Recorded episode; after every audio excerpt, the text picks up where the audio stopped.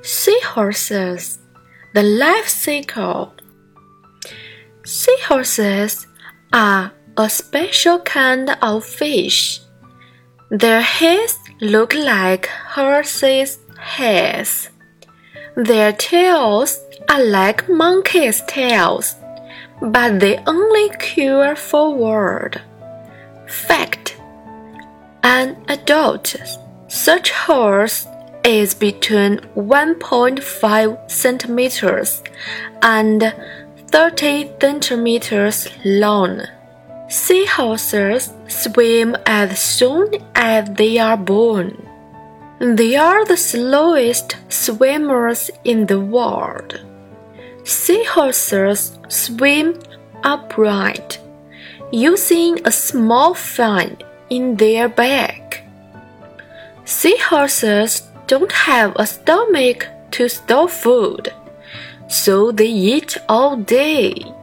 Fact Seahorses eat 3,000 or more tiny shrimps every day. Seahorses live in warm seas, along muddy shores, or in reefs. They change color to hide from larger fish that may try to eat them.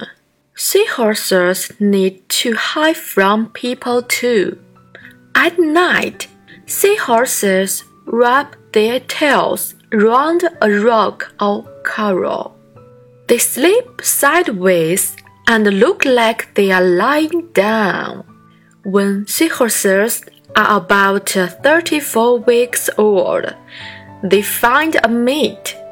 Many will stay together for the rest of their lives. Fact Seahorses can live for up to five years.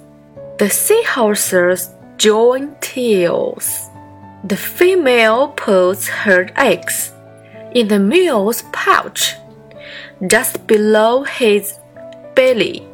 Fact The male seahorse is the only male animal to have babies.